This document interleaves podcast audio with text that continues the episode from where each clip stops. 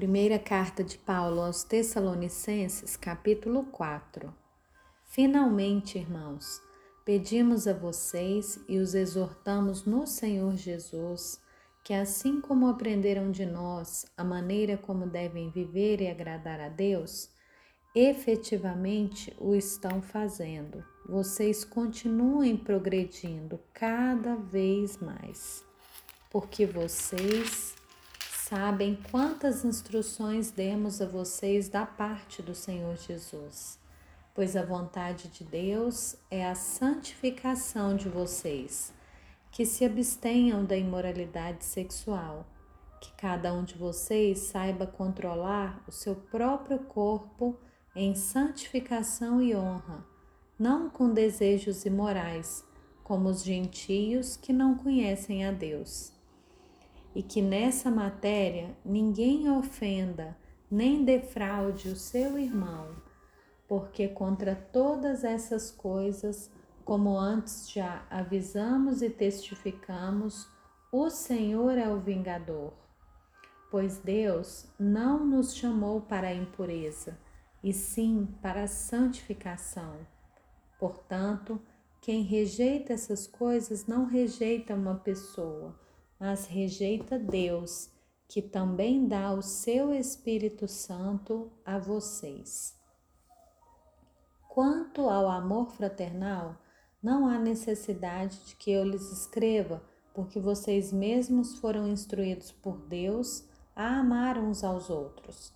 E na verdade, vocês já estão fazendo isso em relação a todos os irmãos em toda Macedônia.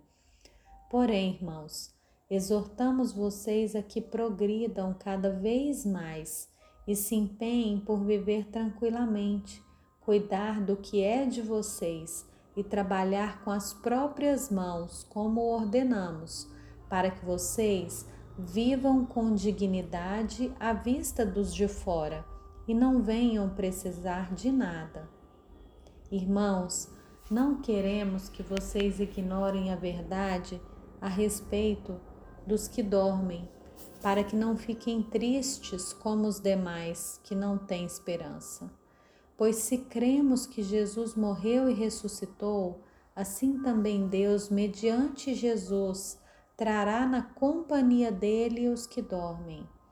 E pela palavra do Senhor, ainda lhes declaramos o seguinte: nós, os vivos, os que ficarmos até a vinda do Senhor, de modo nenhum precederemos os que dormem, porque o Senhor mesmo, dada a sua palavra de ordem, ouvida a voz do arcanjo e ressoada de Deus, descerá dos céus, e os mortos em Cristo ressuscitarão primeiro.